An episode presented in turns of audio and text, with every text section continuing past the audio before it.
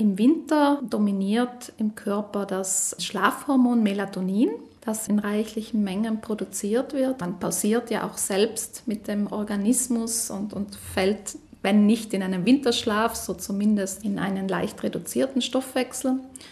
Und im Frühling müssen die ganzen anderen Systeme wieder reaktiviert werden. Unter anderem muss auch wieder mehr vom Glückshormon, vom Serotonin gebildet werden. Und bis sich da hormonell wieder ein Gleichgewicht eingestellt hat, eben zwischen Melatonin und Serotonin, kann das durchaus einige Wochen dauern. Und in diesen Wochen fühlen sich einige dann entsprechend schlapp. Auf Temperaturveränderungen reagieren auch die Blutgefäße. Sie weiten sich bei steigenden Außentemperaturen, wodurch der Blutdruck abnimmt, und ziehen sich bei kühleren Temperaturen zusammen. Diese Blutdruckschwankungen machen dem Organismus zusätzlich zu schaffen. Von Frühjahrsmüdigkeit Betroffene fühlen sich müde, unkonzentriert, gereizt und reagieren zum Teil auch mit Kopfschmerzen. Damit abfinden braucht sich aber niemand.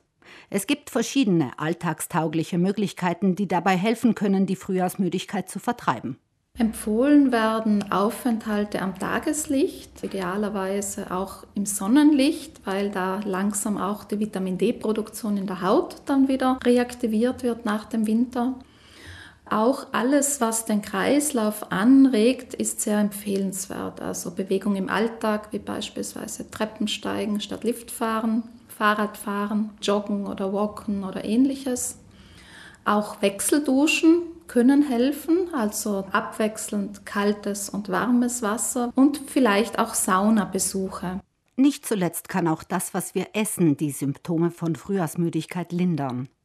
Zeit für eine Pause von den kalorienreichen Wintergerichten und lieber wieder frisches Grün auf den Tisch bringen. Das können frische Gemüse sein, Salate, aber auch frische Kräuter, wie beispielsweise Schnittlauch. Und natürlich auch Wildkräuter können da einen Beitrag leisten. Also Löwenzahn beispielsweise, Zigori oder auch die Vogelmiere oder die Blätter der Schafgarbe. All diese Wildkräuter können den Stoffwechsel anregen, die Ausscheidung von Wasser stimulieren und können auch die Lebertätigkeit stimulieren. Und das unterstützt dabei, insgesamt den Organismus anzuregen. Ganz wichtig ist es auch, regelmäßig zu trinken, über den Tag verteilt. Eine ausreichende Flüssigkeitszufuhr hilft natürlich auch sozusagen dem Blutkreislauf gut in Schwung zu halten und hilft auch dabei, alle Zellen bestmöglich mit Sauerstoff zu versorgen. Und das trägt natürlich auch zu mehr Wachheit und einer Verringerung der Müdigkeit bei. Ansonsten empfehlenswert ist jede Art von Gemüse. Auch wenn die Auswahl an frischem Gemüse momentan eher bescheiden ist, gibt es noch Lagergemüse, das am besten in allen Farben auf den Teller kommt. Rote Rohnen, Rettich, Kürbis ist auch noch zur Verfügung, verschiedene Kohlarten. Fermentiertes Gemüse ist ganz besonders empfehlenswert, weil es die Verdauung und auch das Immunsystem stärkt. Und nicht zuletzt können Hülsenfrüchte und Vollkorngetreideprodukte eben durch die enthaltenen Ballaststoffe auch die Darmtätigkeit anregen.